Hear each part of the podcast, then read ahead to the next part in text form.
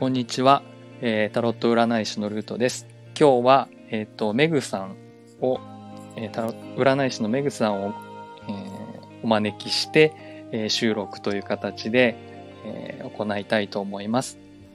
えっ、と、今日は、あの、風の時代ということで、えースピリチュアルや、とタロットの、あの、両方のお話がしていただけるメグさんをお招きしています。まず、すいません、メグさん自己紹介をお願いいたします。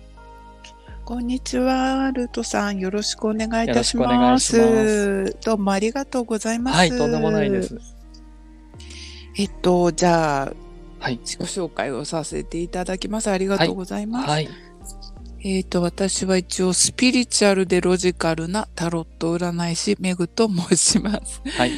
えっと、タロットはマルセイユタロットという、まあ、あの、古典的なタロットを使っておりまして、まあ一応ね、宇宙の、えっと、法則とリンクしているって言われているようなカードとなります。まあ、トランプの原型とも言われていて、とても古典、あの、古いタロットですね。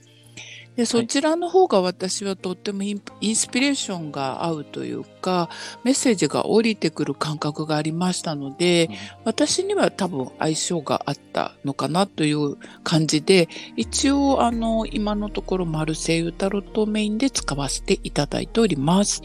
はい。はい。あとは、えーっと、そうですね。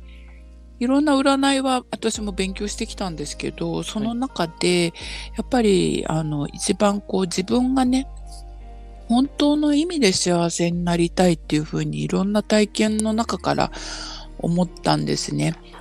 で、あの、どうしたら幸せになれるのかなとか、ね、この魂って一体何なんだろうっていうのがちっちゃい頃から疑問がありまして、うん。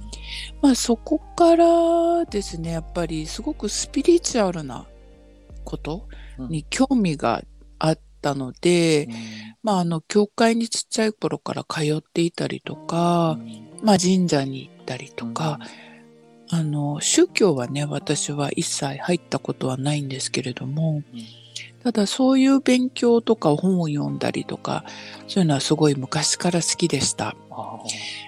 あで、今は、まあ、占い師になってですね、あの、まあ、もともとエニアグラムっていう性格学と言われているものを、あの、かなり長い間勉強したり研究しているんですけれども、あの、そちらも結局、とどのつまりというか、あの、宇宙の法則だったんですね。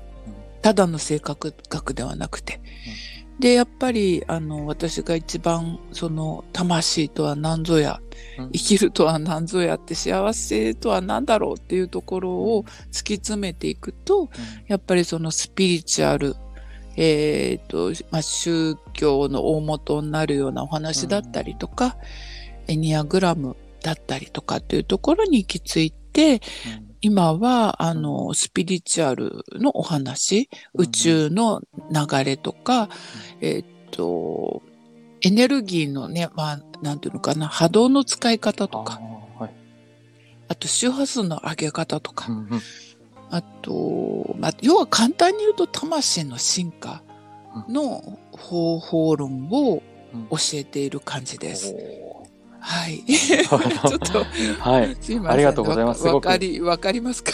わかります。とんでもないです。あの、すごい壮大ではあるんですけど、多分でも、ね、いろんな入り口が、真実にたどり着くのにいろんな入り口があって、まあ、いろんな方法で、はいえー魂とは生きるとは幸せとはっていうのにアプローチをしていった結果、そういう魂のトレーニングみたいなこととか、周波数や波動を上げるっていうことに、まあ、たどり着かれたんだと思うんですけど、まあ、そういうのとつながるのにタロットを使われてるっていう感そうですね。じでね。えっと、タロットは、えっと、今直近で作る自分の、要は現実を作りやすい、うん要は直近で、なんて言ったらいいのかな。潜在意識のレントゲンという言い方をずっと私はしていて、はい。あの、なぜかっていうと、潜在意識が現実を作る。はいえよく言いますよね。あで、潜在意識っていうのは心のバケツですから、ーはい。えっと、潜在意識の心のバケツっていうことは、心のバケツから周波数が出てるんですね。心臓からトーラスって言って。だからそこの周波数イコールまあ潜在意識みたいなもんなんですけれども、はいまあ、潜在意識っていうのはその何て言ったらいいのかなもっと細かく言うと、あのプログラミングですよね。自分がどういう現実を起こしやすいかっていう。なんかそこをそこをタロットで視覚化するってことなんですね。はあ、なるほど。可視化するっていうのかな。はい。だから潜在意識のレントゲンなんで潜在意識を可視化して、うん。まああのお客さんからすると自分の潜在意識を可視化し、で、うん私がそれを読み解いて、うんあ、こういう未来を作りやすいあなたは今、傾向が。し周波数を持ってるよってことを言うは言うっていうのが本本来の意味です。なるほど。うんただここまで説明したり、ここまで理解してる人っていうのはほぼお客さんでいらっしゃらないので、ね。はい。はい。普通の占いってことでやってるんですけど、あかなり具体的、でも実ははい。ー裏ではそういうことをされてたと。されてる。そうですね。本来の意味はそういう意味です。うん。でもそれはすごいわかります。その、えっ、と、潜在意識っていうのが、まあ、プログラミングっていうふうにおっしゃっていたんですけど、それはもちろんお客さんからしたら無意識っていうことですね。自分がやってしまってること。はい。気がつかないこと。そうです。だからそうすると、お伝えしてもピンとこないこともありますか？いや、でも大体、はい。あの、目覚めますね。あ、目覚めますか、うん大丈夫ですね。うん。心当たりがありますって感じですかね？はい。もう皆さん大体。あーで、かなり私、具体的な占い師なんで、うん。あの、まあ、多分他の、あの、メソッドも全部そうなんですけど、かなり、あの、えぐい占い師って言われていて、はい。だからもうポンポンポンポン現実言ってっちゃうんですよね。そうすると、あの、え、なん、なんでわかるんですかってなってっちゃうんですけど、なるほど。ううんん、だから隠せないんですよね。うんうんで、そこから、うん。じゃあどういう、あの、未来を作りやすいかうんっていうこと、で、うんうん。もうタロットがそれを結構はっきり出してくれるので、うんうんうん。で、そこを一緒に読み解いて、まあ、アドバイスというか一緒に出していくんですけど、はいまあ、そうすることで、お客さんも、こう、だんだんこう、変わっていくというかね。うんうんああ。なんかこう、はって気づかれますよね。そうですね。う。うんん。なんか見えたかもみたいな。うん。なので、割とふわふわスピリチュアルではないんですね、あ私。あの、なるほど。そうですね。なんかあの、最近、あの、はいクラブハウスとかでも、潜在意識っていう言葉、あの、クラブハウスだけじゃなくて、いわゆるその紙の本とか、あの、電子書籍でも、あの、はい潜在意識っていう言葉を使ってるタイトルにしてたりとかする本とかが、すごいビジネス書とか自己啓発系とかでも占いじゃなくて、なんかよく見る感じがあるんですけど、なんかはい。やっぱり風の時代っていうことはい。でちょっと冒頭にも少しお話して、風の時代っていうこともあってそういうものに多くの人が気づきかけてるっていう感じはありますか？あめちゃめちゃあると思います。すね。っぱり、あの、これから風の時代に入ると、うん。えっ、と、まあ、あの、ちょっと言い方がね、言葉が、あの、わかりづらいから、あの、あんまりちょっとこの言葉使うの好きではないんですが、はいあの、メシア的な人が多いいっぱい降りてくるって言われていて、あの、まあ、メシアっていうんじゃないですよね。目覚めさせるための、まあ、スターシードか。うん、スターシード。メシアまで行くとちょっともっと大きいかな。うんなので、うん。えっと、スターシード的目覚めも促す存在っていうのが、まあ、いっぱい実は、この時代に向けていっぱい生き、あの、降りてきてるんですね。で、まあ、その人たちが、要は目覚めを促す、えっと、なんていうの？こう、うん、運動じゃない、活動か。活動。活動していくんですけれども、はい。まあ、それがすごい人数がやっぱりいるって言われてるんですよ。うん。まあ自分もそのうちの一人だと実は思ってやってるんですけれども、うん。だからあのー占い師さんなんかも今増えてますよね。はいうんだから多分まあもちろん、あの、いろいろ玉石混合いらっしゃる時期なんで、今は。ああの、本物、偽物はいっぱいいると思うんですけど、うんでもやっぱりあの、スターシード的に動いてる人たちも、あの中には私も知ってますので、ああんまりだからアカデミックな方向ではないと思いますね、スターシードの人はね。ーあー、うん。どっちかっていうと、思考じゃないので。草の根的な感じですか？うーんと、どうだろう。やっぱりこう、真実を言って言いながらも、うん。やっぱりその人の人間性のあり方みたいなことをこう論理立てて言ってる人、ううん。ん、だの方がスターシードに近いのかなってちょっと思いますけどね。あとはそういう、黒はい、あ、ごめんなさい、どうぞ。あとね、すごくやっぱり体験してる人、苦労してる人が多いです。なるほうんだから別に占い師がっていうんじゃなくって、ど。うんうんうんいろんな分野にいるんですよ、スターシードって。はい。うん、あ、この人スターシードだろうなって思う人結構います。そうですね。うん、今それがこう顕著にあの露出するようになってきたんですよ。はあ風の時代で。今までは水面下でやってたんですよ。私もそうですけど。はい。だけどそれがもう公になってなってくる感じがすごく今、うん特にあの今年入ってから感じますね。まあ、クラブハウスとかも始まったりして、ね、そうですよね。そういうところでもきっと、うんなんかこう発言しやすさが著しいですよね。増した、場、場が増したというか。そうですようね。んこの,、うんあのスタンド FM もそうですけど、はい。個人が発信できるので、今までだったら、当然電波に乗るような人じゃない人たちでも簡単にこう、はい。言葉をこう目に見えない電波に乗せて、えーっと見ず知らずの人にいつの間にか届けてるっていう感じがあるので、そのあたりがすごく、えー風の時代で、まあ、スターシード的な人がどんどんこう、またスターシードがスターシードを感化させて こうあ目覚めさせるってことも起きてるってことですよね、それだけ。あそうだと思います。そういうすよね。あのやっぱ言えなかったんですよね、今までってね。うん。言言ったらほら、なんかおかしいって言われたりとか、ね。あとやっぱりスターシード的な人ってやっぱ叩かれやすいので、うん、まあ、真実を言い過ぎるからですか。あ、それもあるし、うん受け入れられないですよね。うんうん、なので、あのーうん、あとこう、やっぱ HSP だったりもする人もいるし、うんあの地球の波動が合わないんですよね。私もそうだったんですけど、はい。ちっちゃい頃からアレルギーに対して、やっぱりこの汚染した空気とか、汚染したものとかにものすごく体がやられやすいんですね。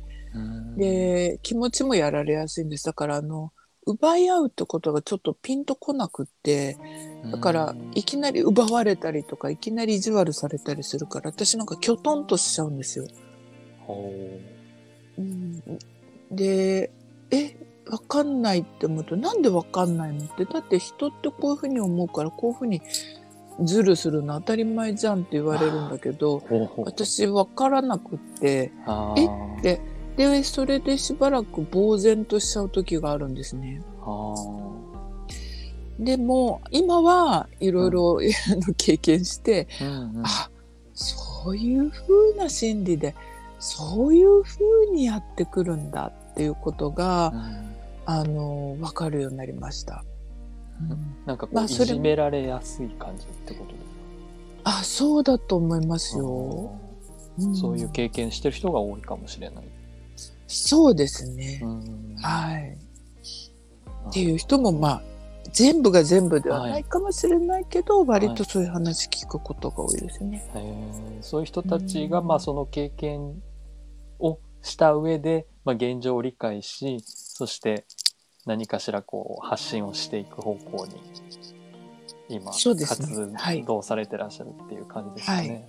ああなるほど。やっぱり、だからひどい人だと、やっぱりこう、すぐうつって診断されちゃったりとか、うんしてた人とかもいますね。ただ、あの、そのまんま、うつのまんまで、あの、な、まあ、ここも話すと長くなっちゃうんですけど、はいえっと、逆の方向に引っ張られちゃってる人もいるんですよ。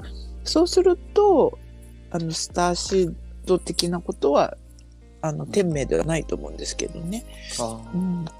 あの、ただそれを乗り越えて光になってる人は、あスターシード的なことを言ってます、やっぱり。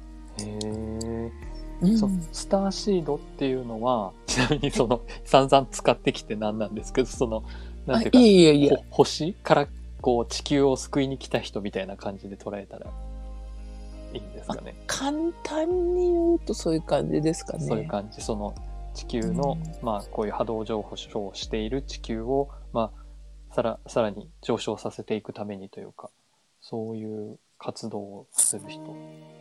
そうですね。あのね、本当にこれもねう、ん細かく言うと、すごくまた、ややこしい話になってしまうので、そうなんですね。あの、すごく簡単に言うと、うんそういう感じ。えっと、すごく、すごく簡単に言うと、美しき緑の星って見たことありますか？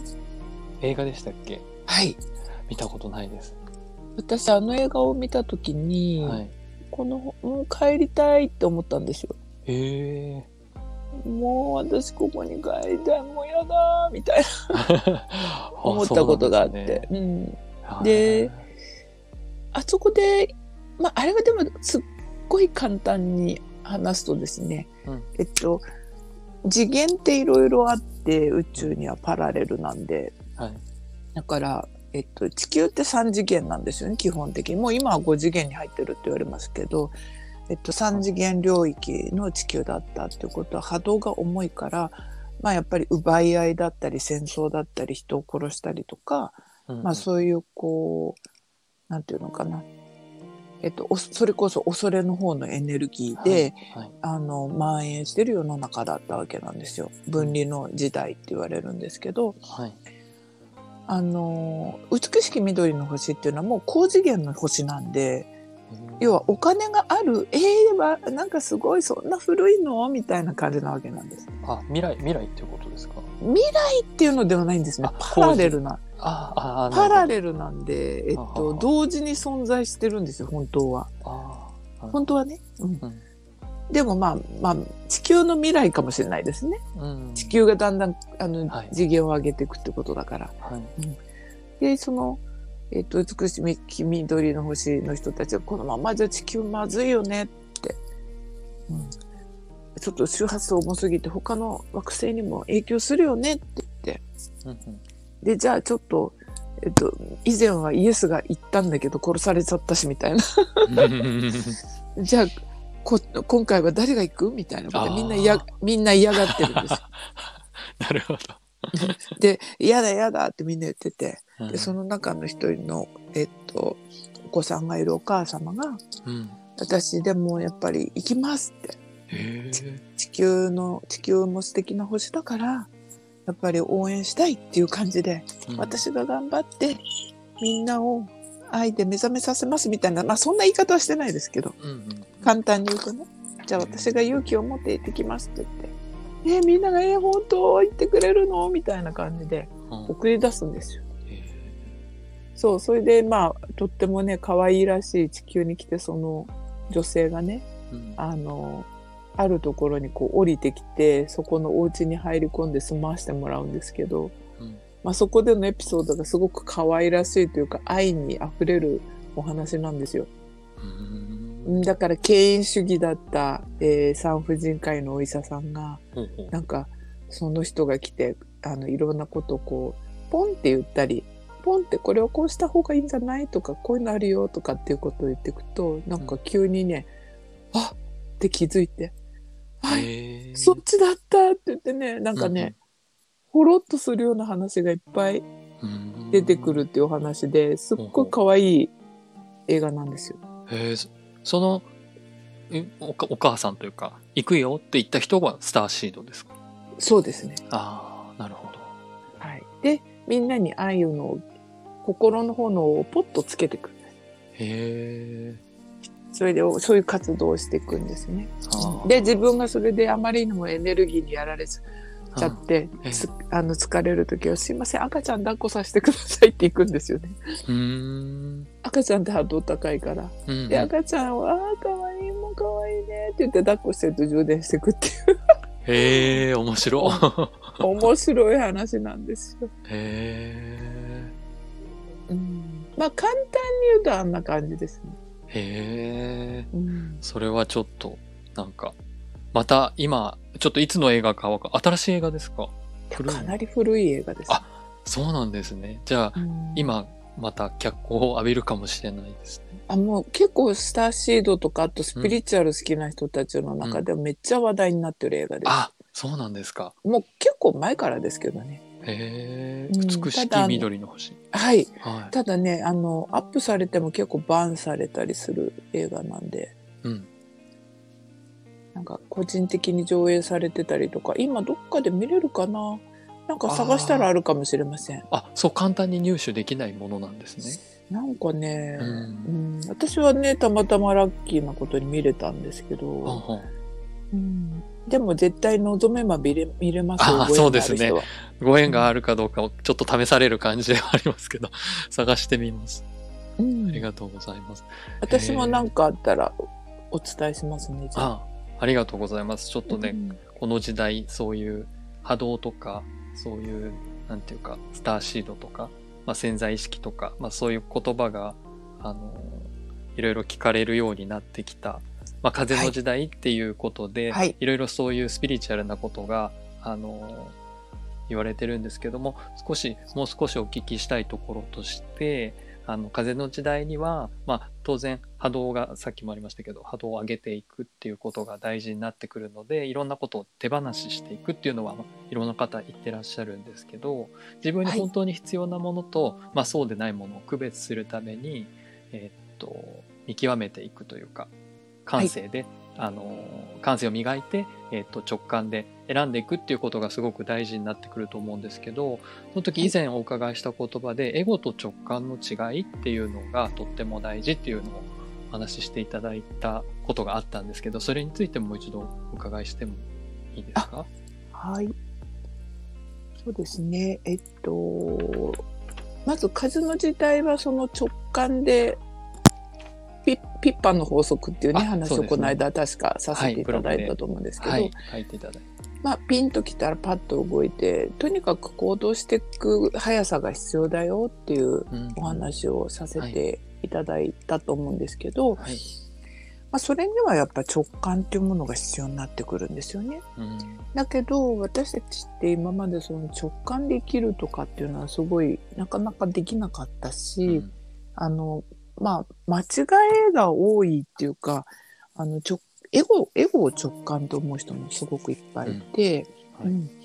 まあもちろんみんなそうですよね。私もそうだし、まあ、きっとルートさんもそうだと思うんですけど、もうしょうがないんですよね。それはやっぱこの世って陰と陽の法則があるので、あの別にあの陰が悪くて陽がいいとかそういう問題ではなくて両方一対なのであのこの世はもう陰と陽があるってことはもうまあ諦めるというか 聖なる諦めというかね そういうものなんですけど、うん、であのまずそのじゃあ直感を磨いていくにはどうしたらいいかっていうことなんですけど、やっぱりエゴちゃんって悪いものではなくって、あの、どうしても人間って恐れっていうのはあると思うんですね。はい。それはやっぱり防衛本能とか殺されてはいけないとか、そういうところから恐れっていうのはもともとあるわけですから、まあじゃあその恐れをどういうふうにしといたらいいかっていうと、そのまんまにしとくからいけないんですよね。うんうん。恐れっていうものに気づいて、なんで私は恐れてるんだろう、怖いんだろうっていうところを気づいて、あの、全部、なんだ、なんていうのかな、それを手放していくっていうことが必要なんですよね。まあ、ただ、なかなかそれご自身でやるのは難しいので、まあ、それを、まあ、専門家とかがいて、一緒に見て取っていったりするんですけど、まあ、もちろん私もそういうお仕事をさせていただいてるんですが、うん、あの、このエゴのエネルギーが強いと全て恐れて選択していくんですよ。うんうんこっちが直感だと思っちゃうんですね。あで、これって無意識の中にプログラミングされてるので、まあこれを、あの、やっぱり取っていくのってちょっと大変かもしれません。うん、無意識の自動反応にどれだけ気づいていけるかっていうところなんですね。うん。なんか、ルートさん、そういうことって自分に当てはめると何かございますか？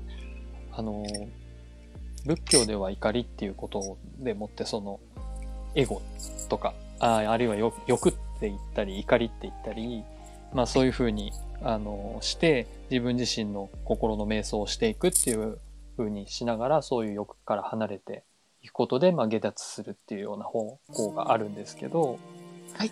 その、今の、えっと、お話だと、えっと、恐れっていうのは、要は命、自分の命に関わるっていうのは、えっと、生物としたらみんな当然あるもの。ありますね。で、えっと、生きていくために必要な面ももちろんあって、えっと、さらにその上にお金持ちになりたい、もっといい家に住みたいとか、いい車に乗りたいとか、まあそういうのがどんどん積み上がっていく、えいってたのが多分この三次元というか、あの、いろんな欲望にこう満ち満ちていたのが、これまでの、えーそ地の時代、闇の時代っていうう。うん。ことだとすると、まあ風の時代はそうじゃなくなってるから、本当に、本当の純粋な自分の魂に忠実に生きるために必要なものを、あの、きちんと見極められるのが大事っていうことだと思うんですけど、自分の中ではやっぱりその恐れとか、例えばどんなとこに恐れ持ちますか？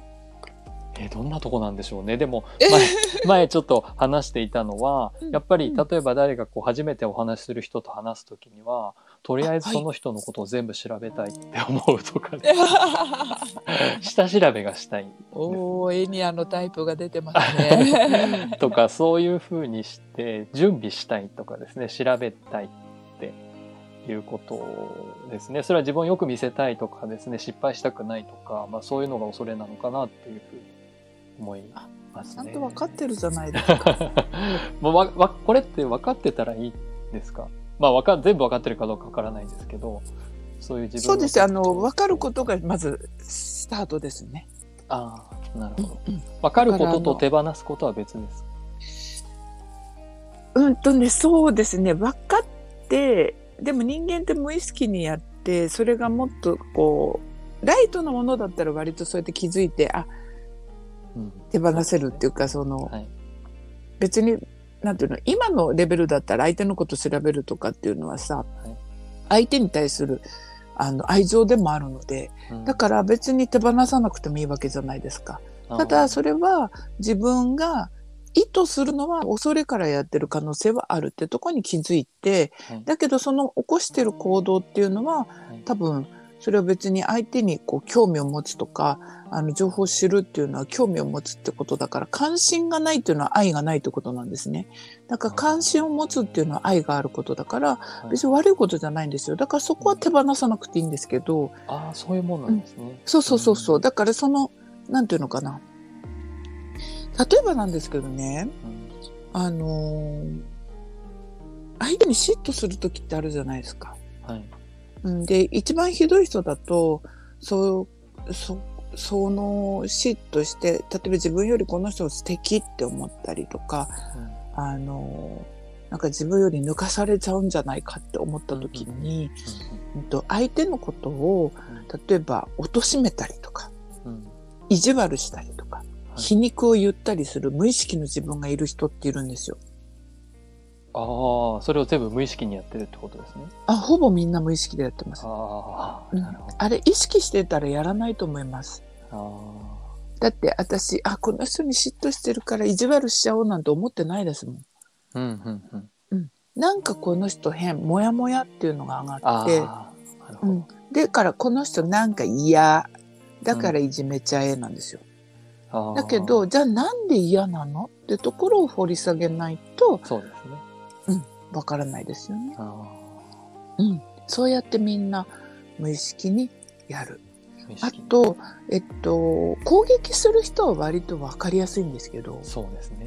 そうじゃない場合もあるんです。うんもう一つは回避です。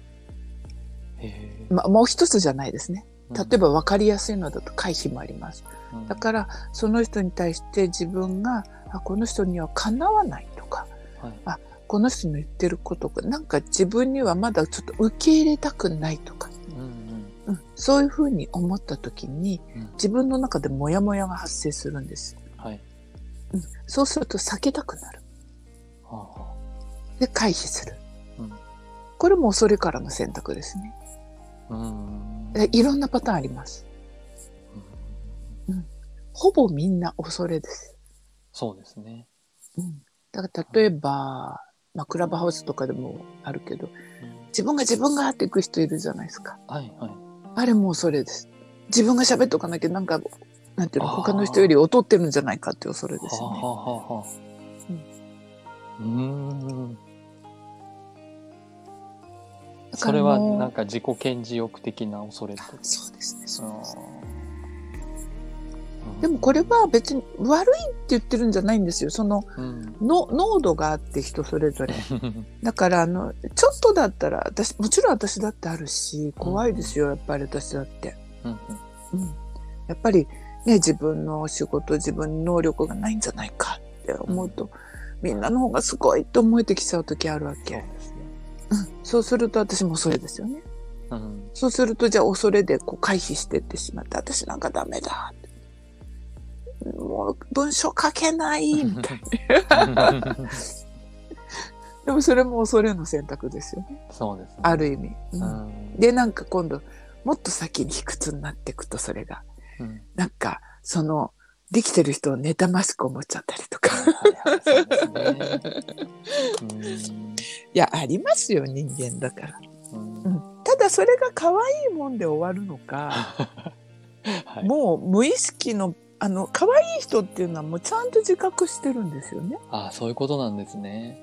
だからそんなに大きいことやらないんですよ。うんまあ、ちょっと嫉妬しちゃうぐらいで終わる。だけど、それ無意識でやるとものすごいことします。相手を拒否ったりとか、相手を、なんていうの、ブロックしたりとか、はいはいはいあと、も、なんていうの、相手を叩きのめしたりとか、あと、なんていうの、姑息な手を使って相手を貶めるような策略をしたりとかう、ん。うんうんうん、奪い取ったりとか。うん。まあでも分離の時代はそっちの方が多かったんじゃないですかね。うん。なんかこううん。SNS で行われるその誹謗中傷みたいなことってあれ匿名でだからできるとかってそういうことあると思うんですけどそういうのはこう最後の闇の闇の最後のあがきみたいなもんですか でもあれもそうだと思いますよ。だかうんらその人たちもやっぱり何らかの恐れがあるんだよね。ですよねそうとしか思えないですよね。うん、私も思えない。だから逆を言うとそこの恐れをちゃんと見つけてってあげるとその人もかわいそうな部分があるんですよ。うんうん。あ、この人もなんか、まあ私はそういうセッションをやってるので、うんそういう人のこう心理とかも落とし込んでいくんですけど、はい例えばまあ殺人は本当にしちゃいけないと思いますけどはいね。はい。でも聖書とか勉強していくとカインとアベルの殺人になるんだけど、うん人類最初の殺人なんですけど、あれが。うん。やっぱりその殺してしまった、うん。えっとカインの気持ちっていうのもあるんですよ。心情なんですね。うん。だからえっとさっきあのちょっとね打ち合わせの時にでも話させていただいたんですけど、聖書の中にやっぱ悪というそのサタンの存在うん。っていうのがあるんですが、はいそれもやっぱり神の愛が欲しくてルシエルルシファー、い。よしば堕天使ですね。はい。ルルシエルも本当は天使なんですよ。すごく頭のいい天使なの。うん。だけどルシファーもやっぱり神のことが大好きでうん。でも神が人間をすごく素敵に作ろうとして愛を注いでしまったもんだからつうん全然神はねだってミカエルとかガブリエルとかはねはい。堕天使にならなかったわけだから、はい。うん、でもルシファーはあルシエルはとっても頭が良かったから嫉妬しちゃった比較っていうものをしちゃったんですよ人との。ここが始まりなんですよ。うん比較。比較うんは差。だから悟りなんです。さ、差を取る。ええそうなんですか。ああ、うん面白いな、それは。へえ差を、だから差を見つけてしまったんですね。はい。でも、本来差はないんです。うん。うん。でも、その、ルシエルの気持ちもわかるよねってことなんです、究極は。はいはい。だから、だから陰陽統合の今今年、うんこれからの風の時代は、はいまあ、まだちょっとそこの統合までいくかどうかわからないんですけど、うん。まず風の時代っていうのはその手放し手放しといって、やっぱり自分の子っていうものと自分の幸せとか好きっていうものをクローズアップしていくんですが、まあ本来ならば悟り、うん。私が思うのはね、統合。だから陰と陽の統合です。うんここまで行くのはちょっと先かなって思ってるけど、うんうんだから最終的には、まあ、神とルシエルの統合になる。まあこれはちょっと、すいません、壮大な話をちょっと思わず言ってしまって、は いごめんなさい。とんでもないです。ここまで話すつもりはなかったんだけど、なぜか話してしまいました。ちょっと、ちょっと、ちょっと元にしましょう。はい。はい。はい。あのなので、はい。あれですね。かわいそう、かわいそうな人というか、恐れっていうのが、その、どうしても、調べていくと、その嫉妬心というのに負けちゃう人というかですね。そうすると、まあ、その、そういうことをしてしまうっていう人の気持ちも、まあ、そういうふうに、あのうん、玉トレをやっていくとですかね、あの、わかるよっていうことですね。だから、すべての人にね、あの、救いの、なん、場所はあるというか、あの、あるんです。はい、それはね、あの、2曲の時代なので、やっぱ、一方の曲にいれば、もう一方の曲に来れるはずなんですね。ですってこと本ですよね。当その 通り、本当その通り。なので、そのう、ん、非常に、ね、あの、SNS でうん誹謗中傷を繰り返してしまうような人であったとしても、当然その曲のうん大きな愛の方に 来られるはずなので、それは気づいてほしいなっていうことですよね。うんそうですね。なので、あの、じ、まず最初に自分の陰陽の統合をするってことが玉トレなんですよ、私の。あうん、だから自分の陰陽の統合をちゃんとしておかないと、折り合いをつけとかないと直感が降りてこない。あ。サタンがまた邪魔しますから。ほほほ。うん、恐れが入っちゃうから。恐れが大好きなんですね。サタンっていうのは、まあ、の恐れの存在ですよね。恐れの存在。って言った方がいいかな。具現化した感じです。そうですね。うーん。まあ、聖書で言うと、それをね、サタンって言ったり。サタンっていう言い方をしてる。うんあ、ルシフルシファー。うん同じ意味ですか、ルシファーとサタンって。うんうんおールシエル・ルシファー・サタンになっていく。サタンはもう大きいあ存在。そういうことですね。あうん大きい存在になっちゃってる。へで、キリストはそれを、え。うん。えっと、その、そのエネルギーを壊しに来てくれうーん。た。だから十字架にかかったんですね。まあ、まあ、その話はいつかまたもっともっと、そうですね。うんあの、すごい、あの、一番の最新の情報なんです、ここは。そうなんですか。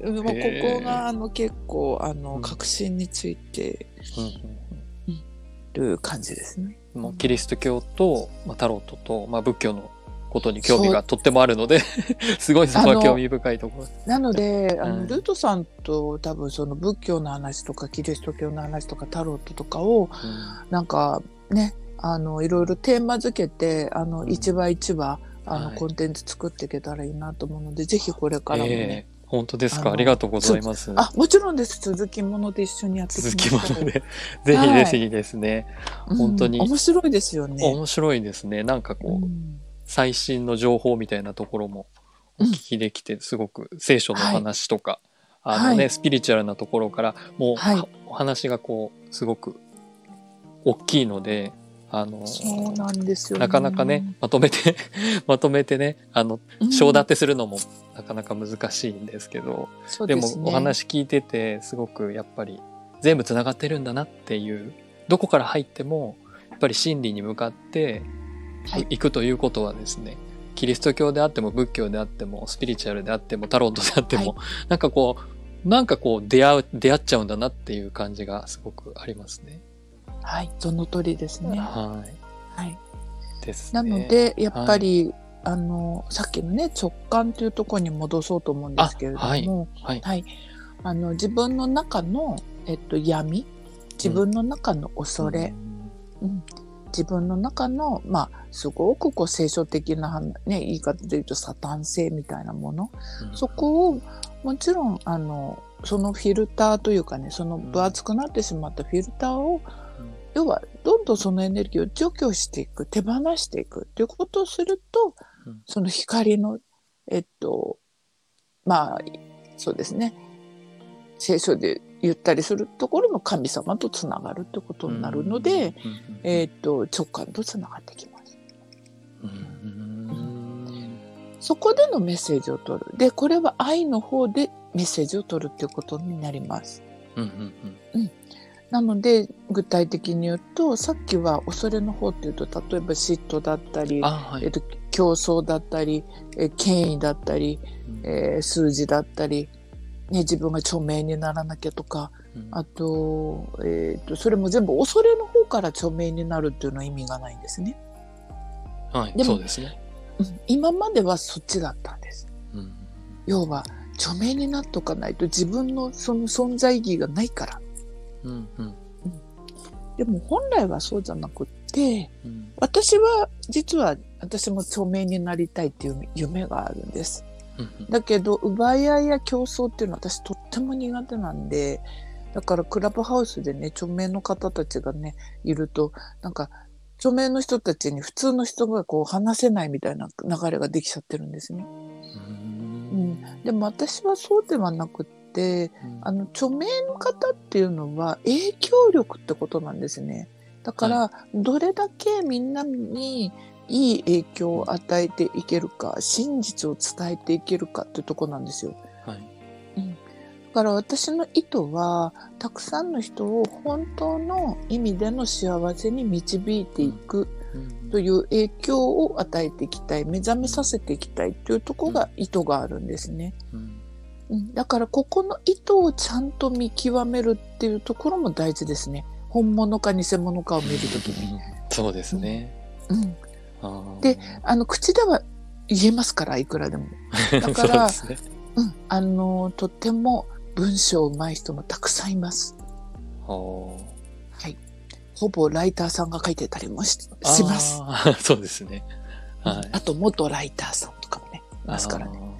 だから、あの、私はやっぱその人の人間性を見ます。必ず。だから、そうですあの、うん。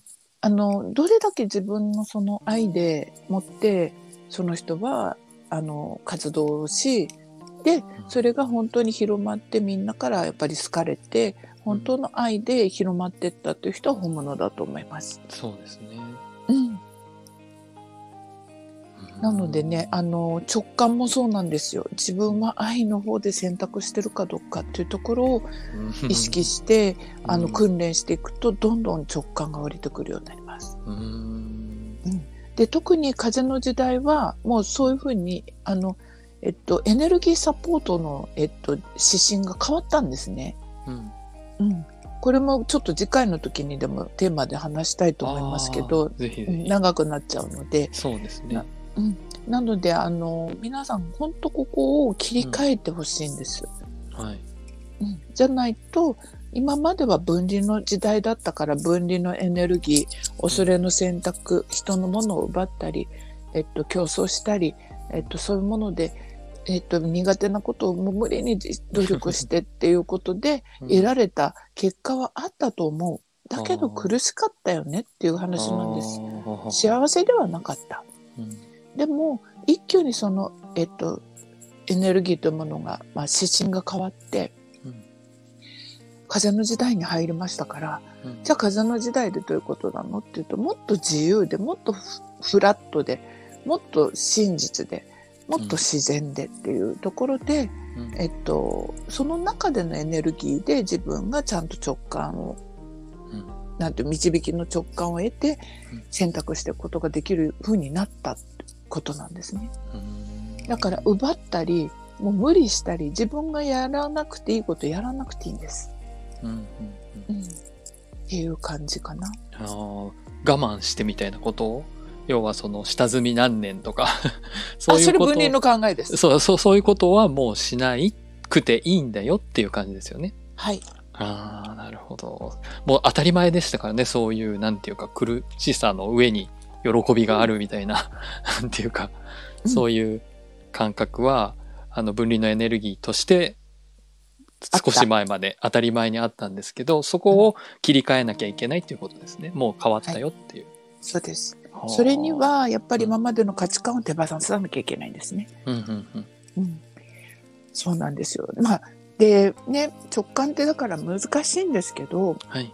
まずは自分の中の、うんその、恐れとか闇っていうのをどんどん手放していくと、うん直感っていうものが得られるようになってきます。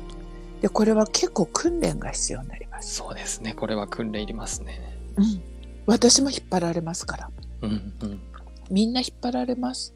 うんだってそれが人間ですから。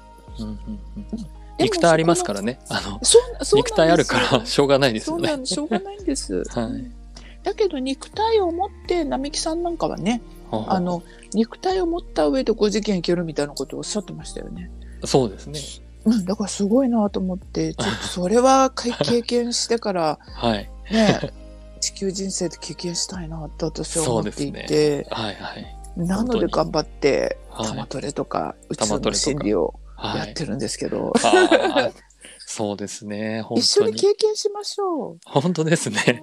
本当にだって楽楽しくないですか、うん。うんそう思います。なので、経験したいという人をいっぱい増やしていきたいんです、私。ああ、なるほど。うんそういう活動をうんされたいっていうことですね。そうですね。だからみんな本当、もしよかったら玉トレしてほしいし、うん。あの、エニアとかもね、学んでほしいし、うんうんあの、結局、あの、分離の時代がなくなるわけじゃないんですね、実は。結、局、パラレルだから、あ分離の世の中っていうのも残るわけなんです。はい。うん。ただ、あの、もう風の時代っていう大きく時代が、その2500年の、ひあの、昼の時代に入ったので、うんもう今度はその、パラレルで風の時代のその、なんていうのかな、その光の、なんていうの、魂の時代を経験することが、もうもっともっと増えていくってことなんですね。うんうんうん。だから私たちは、それを体験しましょうっていう、なるほど。そっちで遊ぼうよ、みたいな。そっちで遊ぼう、みんなで、みそっち。でみんなで遊ぼうたのうんなんかた幸せになろうっていうかそうそうそうそういう感じですね確かに並木さんもそういう感じのことをおっしゃってますねうん、みんなで遊ぼうよ、みたいな。その本当に旗振り役なんですよ、並木さんとか私とか。あうんあスターシードっていうそうそうそう。それでみんなでこう、ね一緒に群がって、うんあの、みんなで、あの、なんていうのかな。うん。ライトな、ライトなうん、あと、こう、与え合うというか、共存するとか、うん協力し合うとかね。うんそういう、こう、丸のサークル型の社会で、うん。社会じゃないんだよな。サークル型チームでやっていくっていうことですね。うん。まあだから直感をね、得て、やっぱり生きていくって、すごいピッパの法則って大事なので、はい。あのー風の時代はね、すごいその速度感が速いです。だからさっさと自分の恐れの価値観を、えー手放して、え早い。っ、と、直感を磨いてですね、うん。あのーまずピッパの行動をやっていただくっていうのが、はい。まあ、風の時代の一つのね、あの、はい。中心となりますので、はい。まあ、その他にもいろんなその今言ったサークル型のチーム性とか、うん。まあ、いろいろ話したいとこあるんですけど、はい。またね、違そうねまた時の方がいいですすよね、きっとね。そうですね。そろそろね、時間になってまいりましたので、まあ、今回、非常に壮大なお話をいただいたんですけど、本当にスピリチュアルとタロットって、こんな風になんかこう、さっきね、あのー無意識、あ、じゃない、えー潜在意識のレントゲンとかですね、可視化するものとして、まずその自分の潜在意識や無意識のその自分のプログラムがどうなってるかっていうことを自分自身が知ることによって、えー自分自身の陰陽の統合をしていくそして直感を磨いていくっていうことタロットが入り口になってるんだよっていうことですよね。うんうんうん。その、まあ、きっかけというかね、そこで気。づけるはいということ、それが、まあ、タロットなんだっていうことを考えるとですね、ただ単にこう占いっていう部分だけじゃなくて、きっかけとしてはその、えーなお悩みがあって、それを、はい。まあ、占い師さんに聞くっていうことではあったとしても、それが実はこんな壮大な宇宙につながれる入り口にようこそって感じでしたっていやいう。本当に、本当にその通りです。そういうふうにつながっていく、あの、それこそタロットの、あの、無限の可能性かなっていうふうな気がしております。いやー、面白いですね。面白いですねなので楽しい、ワクワクした。ぜひ、またですね、これ一回で終わらずに、また、あの、今後、えっと、何度か回に分けて、ねえーシリーズで。はい、お話ししていきたいな、あいいただきたいなと思いますので、えーよろしくお願いします。こちらこそよろしくお願いします。はい本当に一緒にね、作り上げていくっていう感覚だと思いますので、そうですね。私はそういうつもりでいるので、ルートさん。はい、こちらこそ、ぜひまたよろしくお願いします。あの、ぜひぜひ、今日はじゃあ第1回目ということで。第1回ということで、記念すべき第1回ということで、はい。ありがとうございました。はい、こちらこそありがとうございました。はい。失礼します。失礼します。